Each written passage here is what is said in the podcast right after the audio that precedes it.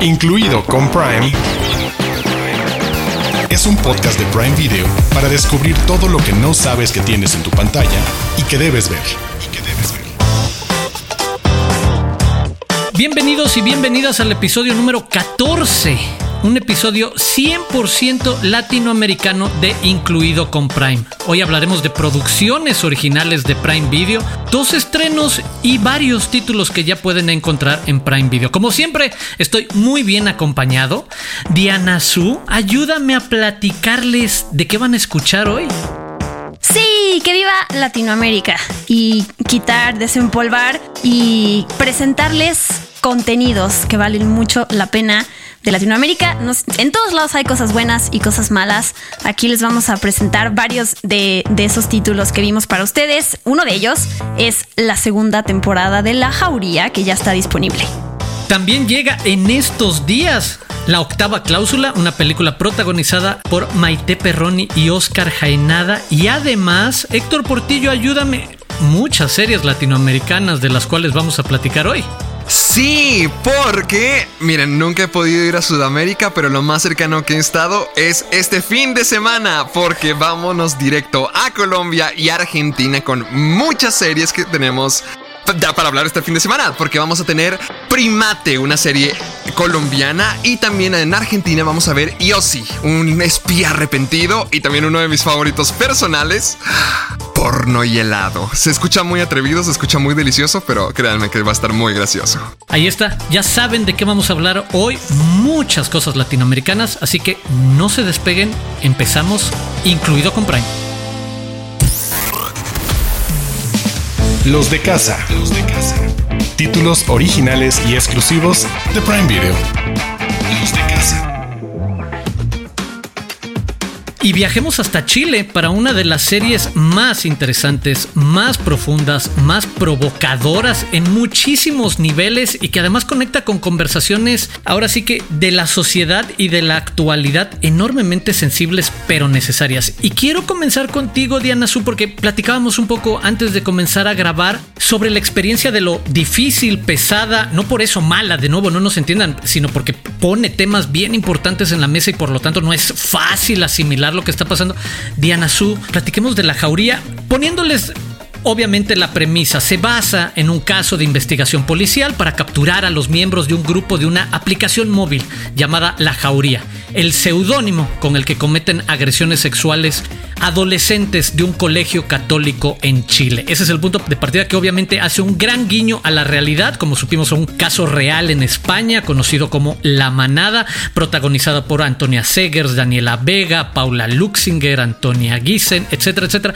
Diana Su, ¿qué les decimos de la jauría? Pues creo que para añadir una palabra más cuando describiste por qué, qué significa la jauría, creo que también es necesaria, ¿no? Tú bien dices, es una serie incómoda, muy fuerte. A mí me cuesta trabajo verla en el entendido en el que pues son cosas de violencia de género, de impunidad, de abuso sexual, que son temas pues que vivimos entre ellos, ¿no? Que están en nuestros países. Esta serie es de Chile, pero esto eh, representa lo que sucede en Latinoamérica en general.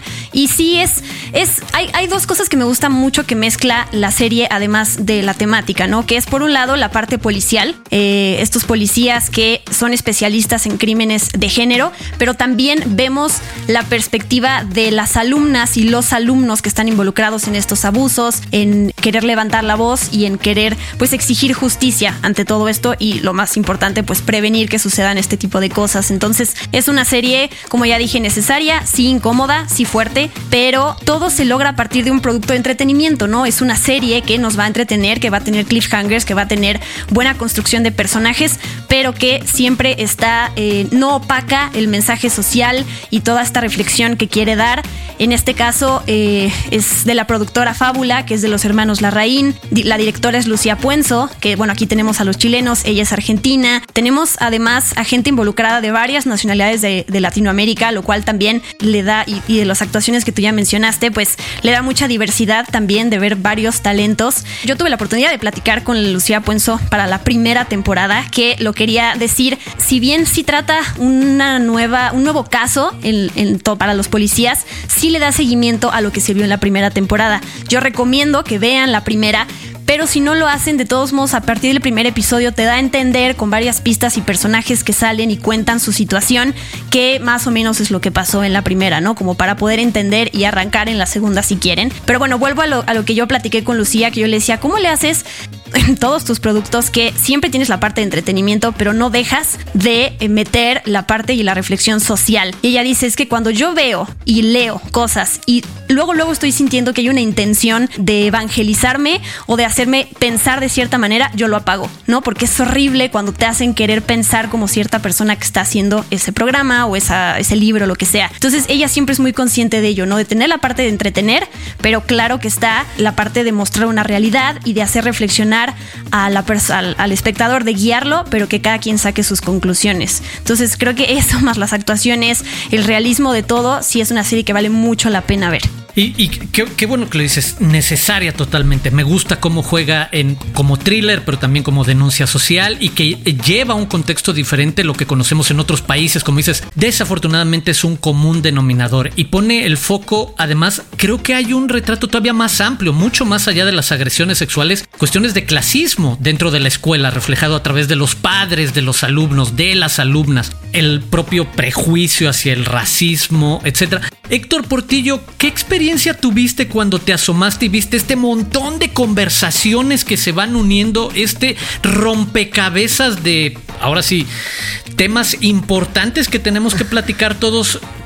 ¿Cómo lo viviste? Porque es pesado importantes, rudos, violentos, pesados, como tú dices, sí, sí puede ser difícil. Y sobre todo cuando estamos en Latinoamérica, creo que nosotros tenemos ay, como una imagen muy rara, bueno, poniéndolo acerca de las cosas más sentimentales y más emocionales que llegamos a tener, como que no nos gusta sentarnos y detenernos en nuestra incomodidad o, hacer acción respecto a las cosas feas que ocurren a nuestro alrededor, preferimos evitarlo, preferimos voltear a otro lado y decir, no, no, no, no, no, eso no existe. Con la jauría se inspira en un caso cometido por La Manada, que en el que fueron cinco hombres violaron a una joven en Pamplona en el 2016. Entonces la serie está retratando, digamos que un argumento paralelo del caso real. O sea, es en un contexto diferente, pero al mismo tiempo es una situación que sí ocurre. Y sé que muchos de nosotros podríamos pensar en casos que ocurren así día tras día en cualquiera de nuestras ciudades. Se ven un montón de noticias siempre en las redes sociales y lo vemos y decimos, ay, qué feo, pero luego le, le voltemos la cara y se nos olvida y no aprendemos de eso porque preferimos evitarlo.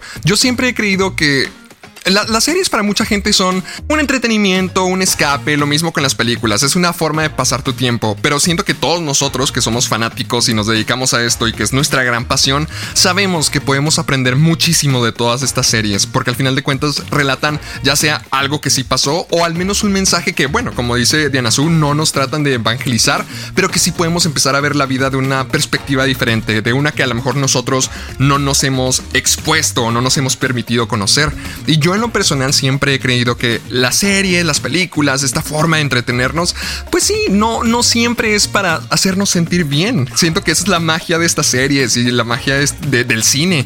O sea, no siempre queremos un final feliz. Nosotros queremos aprender y queremos todavía expander nuestra mente a, ver qué cosas más podríamos tener y, y incluir en nuestra vida para hacer nuestra perspectiva más rica y más grande y más consciente de lo que hay a nuestro alrededor. Y en este caso, pues siento que está bien sentirse mal, siento que está bien estar en una posición incómoda, eh, ver algo violento, ver algo rudo. Y la verdad, sí, o sea, puede ser, la jauría puede ser una serie muy entretenida, pero también una, una cosa choqueante. Y la verdad, qué bueno, qué bueno que haya series así. Y sobre todo en nuestro lado del charco. Hemos hablado durante mucho tiempo de series gringas, de series estadounidenses que hablan de todo esto. Y ahora nos tocó a nosotros, cosa que no pasa muy a menudo, o al menos no con delicadeza o con elegancia. Siempre tratamos de ser a veces muy morbosos o muy tenebrescos. Y siento que esta serie sí encuentra ese tono correcto para mostrarnos la realidad de nuestra a veces fea vida, pero al mismo tiempo decirnos, vean, esto está pasando, hay que ser conscientes. Y, la verdad, la jauría puede ser muy disfrutable por eso.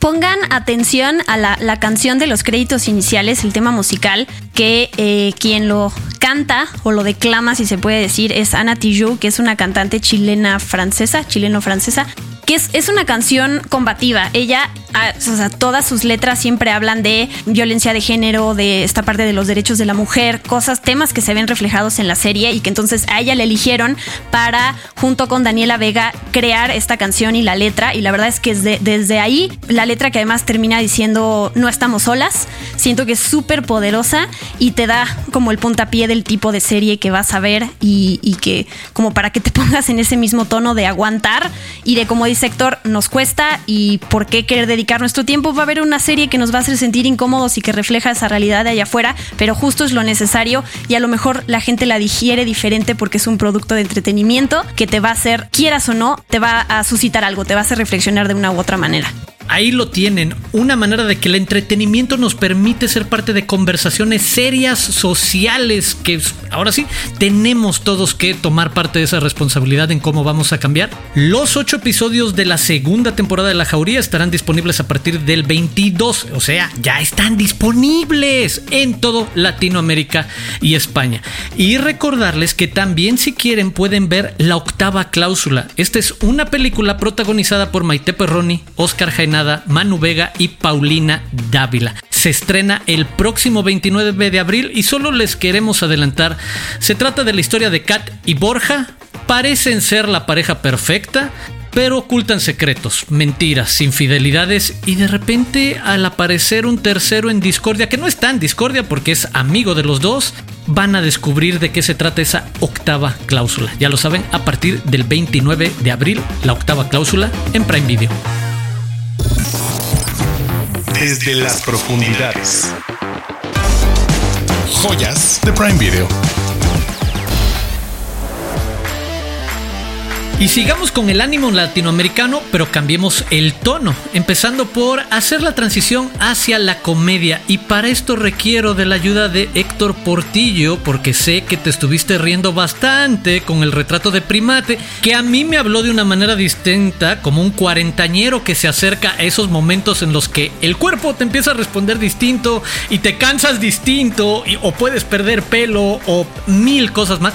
Bueno, esa es un poco la premisa de esta serie filmada en Bogotá. Primate es una comedia que cuenta la historia de William Days, el nombre artístico de William Díaz, un famoso actor quien nunca había pensado en todo esto de envejecer y lo que trae consigo y las polémicas, los problemas, los retos de tratar de reinventarse mientras vive con su mejor amigo y su esposo o su futuro esposo. ¿Qué te gustó de Primate, Héctor? Primero tengo que saber, Arturo, a ti todavía no te duele la espalda, ¿verdad? Tú no te quedas ahí tieso. La verdad es que esa parte no me ha pasado, pero no lo veo tan lejano, ya sabes, el típico momento en el que alguien se agacha y de repente te truena algo y dices, ¡au, au, au! Eh, algo similar leve ya. Todavía no estaba ahí. Exacto. A mí todavía no me ocurre. yo, estaba viendo la serie y todo lo que sufre el pobre de, de, William. Decía, no, a mí no me va a pasar. Yo voy a comer bien. Yo no voy a tener diabetes tipo 2. A mí mi esposa no me va a dejar. No sé, ya, ya literalmente tiene el doble de mi edad. No sé cómo vaya a ser luego. Es, son dos yo, así que quién sabe qué me vaya a pasar. Pero la verdad es que la disfruté mucho. Yo siempre entro bien escéptico. Cada vez que nos dan series de comedia para ver, entro muy escéptico porque digo, ay, no, no me van a dar risa, me la voy a pasar mal. Y sobre todo cuando vi que era eh, eh, sudamericano, dije, no, en Latinoamérica batallamos mucho para hacer comedia bien, caemos en las cosas más fáciles y en lo cochino y en lo grotesco. Y Realmente me gustó mucho Primate. Me gustó bastante. O sea, como ya dijo toda la, descripción, Arturo, de qué trata esta serie.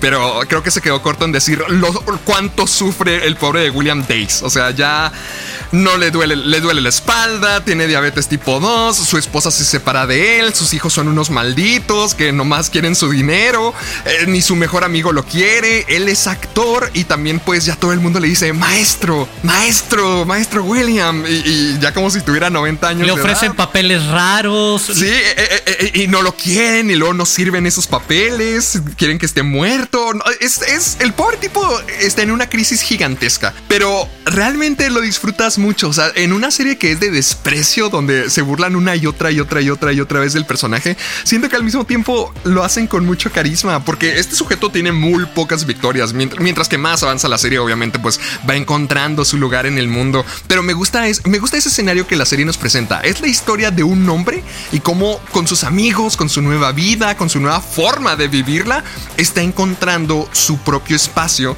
en un mundo que ya no sirve para él. Entonces hay algo inspiracional dentro de esta serie, donde ves a un señor tratando de decir, ¿sabes qué? Ya, ya, la fregada todo, ya se me acabó la vida, ya no sirvo, ya todo el mundo me detesta. Pues bueno, vamos a disfrutarlo, vamos a, tratar de hacerlo bien. O sea, toda la serie se la pasan diciéndole que tiene que comer mejor y en todos los episodios siempre tiene que echarse alcohol de alguna manera.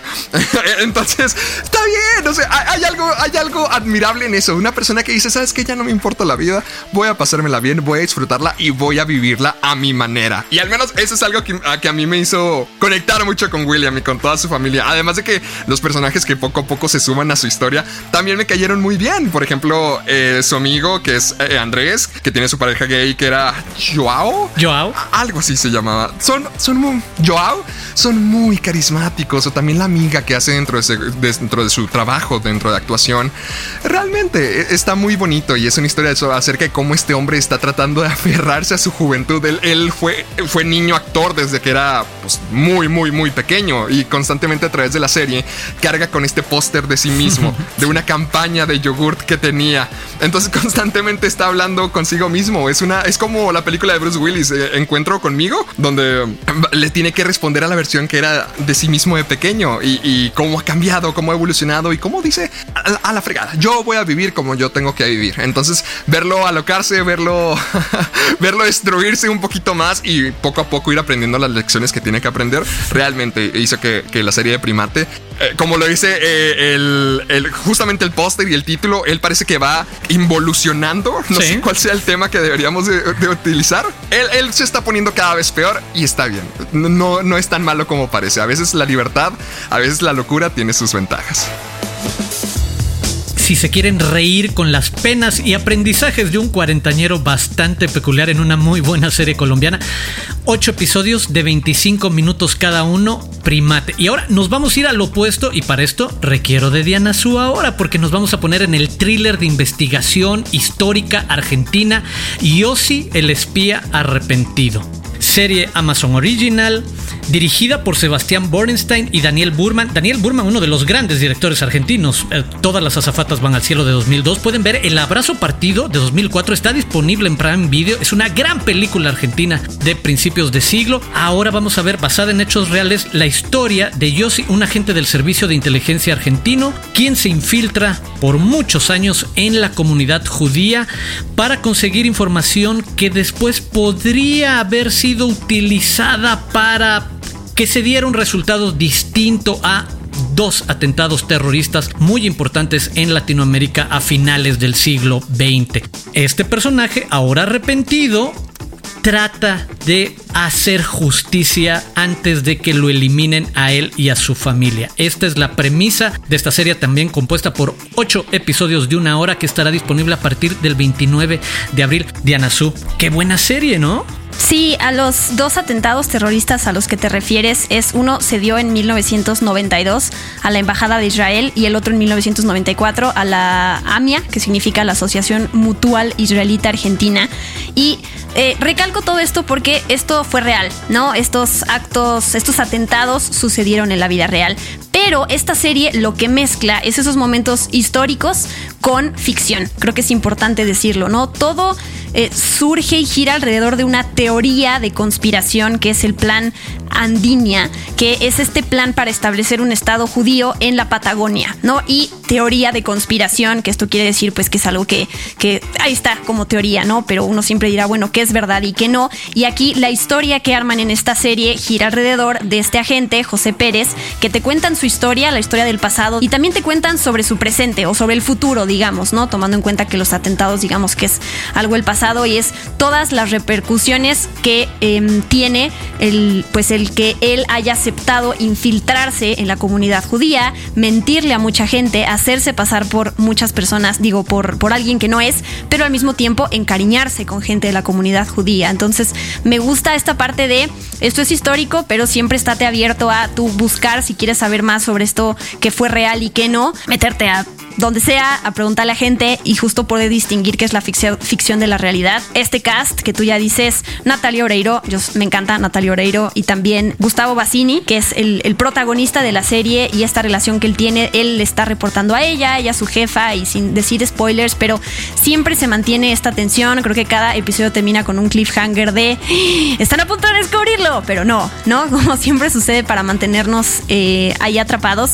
Y la serie empieza con mostrando este atentado a la embajada de Israel con imágenes reales. Entonces, siempre que meten ese tipo de, imágenes de archivo en una serie así, también es como, eh, ok, estoy viendo una ficción, pero acuérdate que esto que estás viendo acá al principio es real, ¿no? Entonces, también te ayuda como a decir qué fuerte, ¿no? Y las, las consecuencias que tiene un acto de hace tantos años, del 92 para acá, y estas teorías de conspiración que a mí me encanta saber de ellas, porque hay, hay tantas historias ficción que se crea allá afuera y la gente luego se las cree. Entonces, me gusta como todo se construye a través de este suspenso y pues sí, sí me gustó mucho la verdad. Una muy buena alternativa, estoy de acuerdo contigo y, me quedo además con e, ese ejercicio de entretenimiento y thriller y obviamente acompañar a este personaje protagónico que, como dices, tiene el contacto con la realidad, con algo que sucedió en, en, Argentina, pero que no simplifica, lo señalabas, el tratar de definir rápidamente si el él haber participado como agente del servicio o como infiltrado y demás es bueno o malo, el de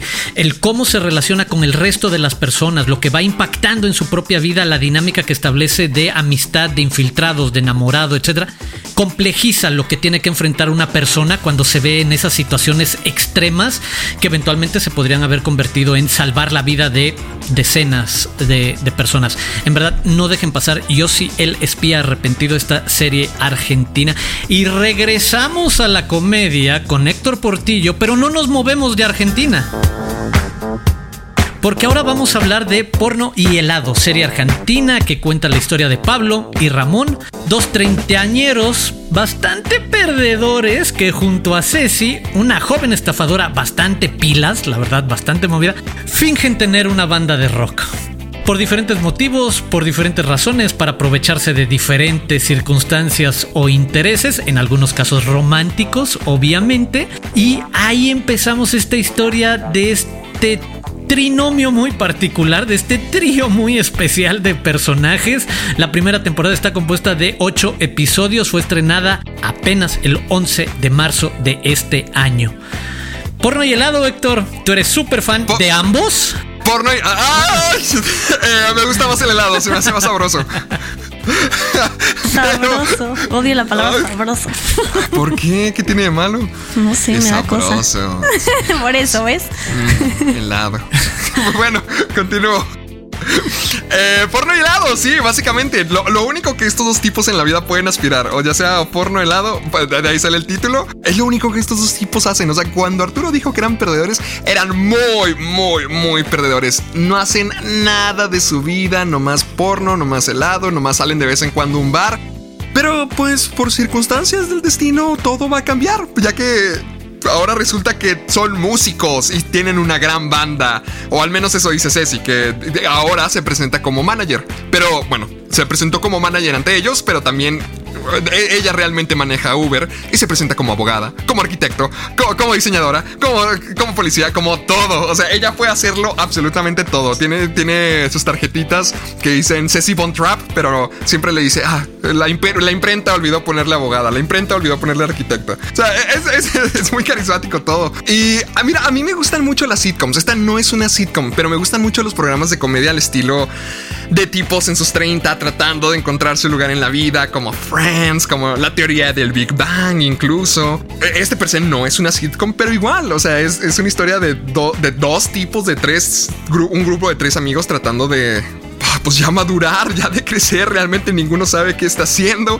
realmente ninguno sabe qué hacer con su vida, pero pues bueno, se les presenta esta historia o esta oportunidad para mentirle al mundo y quién sabe, quizás demostrarle a todos los demás y a sí mismos de que sí, que sí valen la pena, de que sí son atractivos, de que sí valen, si quiere, si la gente sí quiere estar con ellos. Y a mí me gustó mucho eso, porque definitivamente son horribles, horribles. O sea, estos tipos son capaces de llevarse, ¿cómo se dicen? Carcasas, maletines, estuches, estuches de, de guitarras sin guitarras, vacíos. porque vacíos porque pues es que las chicas les encantan los músicos y sorpresivamente sí funciona. O sea, cosas tan absurdas como esas te vas dando cuenta a través de cada episodio. O por ejemplo, en el segundo episodio donde dicen, "Ah, todos los músicos usan drogas para inspirarse." Y, y se echan cocaína, se echan de todo y no les llega ninguna idea, dicen, ¿Y si nos drogamos más? Sí, vamos a hacerlo más. Y así está, o sea, así de estúpido es realmente. Pueden ser muy estúpidos, muy sosos, pero de alguna forma, o quizá gracias a, la inteligencia estafadora de Ceci, las cosas se les van acomodando y se van creciendo en la vida. Entonces, son muy carismáticos. Ver, es, el típico dúo de eh, Ramón es este chico que tiene más corazón, es más tranquilo, es más realista. Pablo es el que está desesperado porque toda su familia, él, él aún vive con su familia, su hermanito es TikToker, todo el. O sea, el mundo no lo quiere y él ya está muy, muy enojado. Es una dinámica muy Ren Stimpy que, me recordó. Entonces llega Ceci y ella es su gran oportunidad, su boleto de salida para, para poder ser ya algo, para poder tener un nombre por su cuenta. Entonces, el humor de esto es muy absurdo, es a veces muy estúpido, pero es muy chistoso. Está, eh, eh, no, no es sutil, pero lo hacen con una seriedad. O sea, que realmente se lo creen, realmente creen en todas las estupideces que están haciendo, que te terminan encantando. Así que a, mí me gustó, a mí me gustó. Sé que, que mi Arturo Aguilar no fue el mayor fan, no, no conectó, pero yo sí, o sea, me, encantó lo absurdo de este, de este humor, me encantó lo absurdo de esta serie y son ocho episodios de media hora. Si no les gusta, pues ni modo, pero al menos lo pueden intentar. Y estoy seguro que cuando acabe el primero van a decir, ah, sabes que sí, estuvo chido, vamos a ver el segundo. Y quién sabe, a lo mejor así va la bola de nieve y los podrían disfrutar. Al menos así me pasó a mí. Háganle caso a Héctor Portillo, abracen el absurdo de esta serie y denle una oportunidad a Porno y Helado. Y también denle una oportunidad a Primate y a Yossi, el espía arrepentido. Nuestras recomendaciones de series latinoamericanas en Prime Video. Prime News. Noticias calientitas de Prime Video. Estamos muy contentos de compartir una gran noticia. Prime Video, Diego Boneta y su productora Three Amigos cerraron un acuerdo con el cual Boneta producirá y actuará en películas, series y reality shows que podremos ver a partir del próximo año. Con esta alianza podremos disfrutar contenido nuevo y atractivo que estará disponible en México y el mundo. Prime News. Prime Video y Radio Televisión Española están preparando la serie Sin Límites, en la que Rodrigo Santoro y Álvaro Morte nos muestran la historia épica de Magallanes, Elcano y un grupo de marineros en un viaje hacia lo desconocido en lo que fue la primera vuelta al mundo, hace 500 años. Pronto les daremos más información sobre esta serie llena de acción y aventuras. Prime.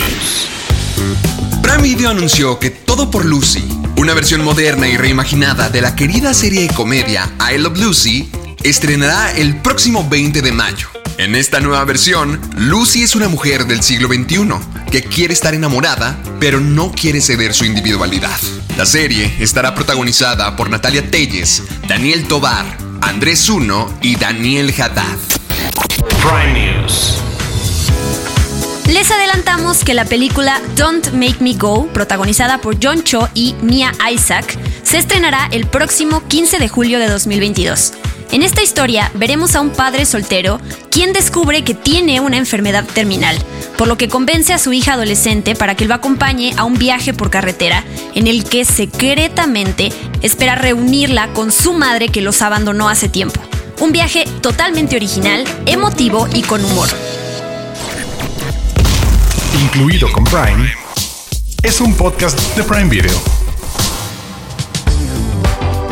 Y hemos llegado casi al final del episodio 14 de Incluido con Prime, pero antes de despedirnos, Diana Su, tú tienes una recomendación especial y sé perfectamente que tú no vas a romper el patrón de este programa y nos mantendremos en la línea latinoamericana. Exactamente, Arturo. Yo sabes que yo soy obsesiva con el orden y nunca voy a aplausos por eso. de eso. Gracias, Hermione, gracias. ya se habían tardado en decirme eso. Muy bien, muy bien. Pues yo les traigo una última recomendación em, sobre esta línea de películas y series latinoamericanas, que es una película mexicana. Yo sé que eventualmente haremos y eh, les traeremos un programa dedicado a películas y series exclusivamente mexicanas. Pero bueno, ya quiero sacar una en este momento que es Cosas Imposibles. Es una es la película más reciente de Ernesto Contreras, el director de Sueño en otro idioma, que por cierto está en Prime Video, y de Párpados Azules, que también está en Prime Video, y de Las Oscuras Primaveras, que también está en Prime Video. Así que vamos a hacerle un, un, episodio a Ernesto Contreras perfectamente bien y hablar de sus títulos. Eh, este, el más reciente, Cosas Imposibles, es una película que mezcla drama y comedia y es una feel good movie, ¿no? Es esas películas para ver y sentirse bien al final. Creo que después de los eh, temas tan diversos que hemos tratado en este podcast queda perfectamente bien. La película se trata sobre una viuda, eh, sesenta y tantos años, que es atormentada todavía por los recuerdos y por la memoria de su eh, esposo abusivo abusivo en la vida real.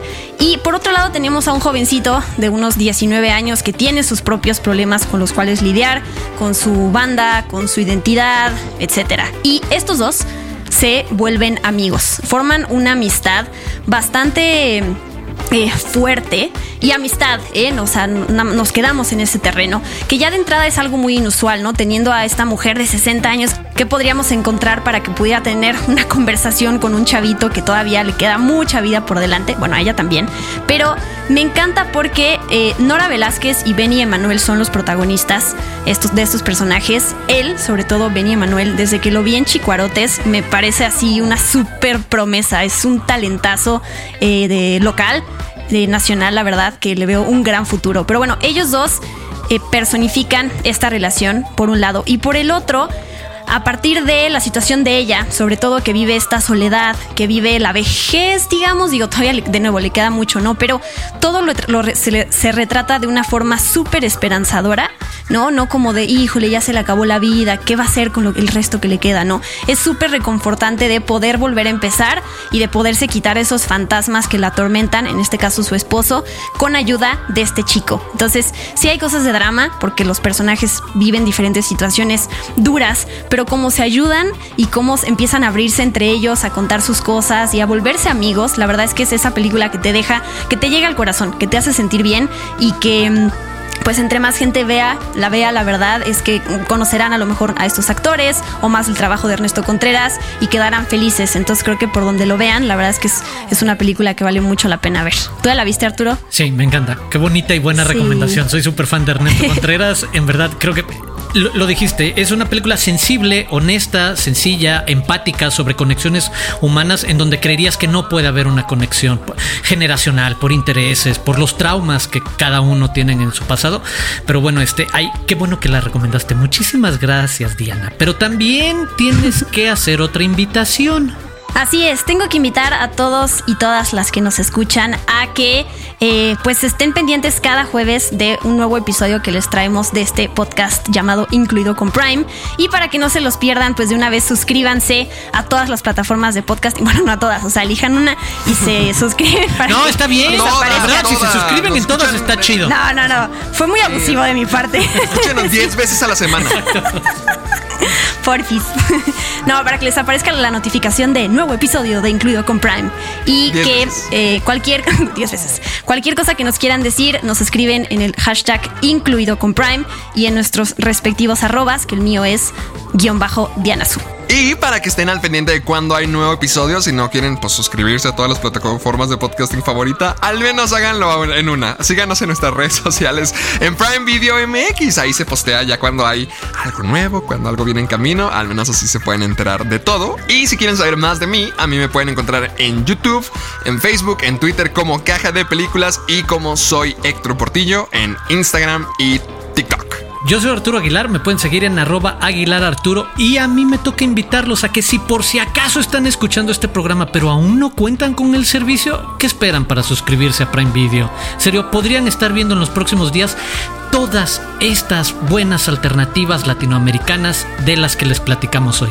Y por supuesto, los esperamos la próxima semana aquí en Incluido con Prime. Adiós.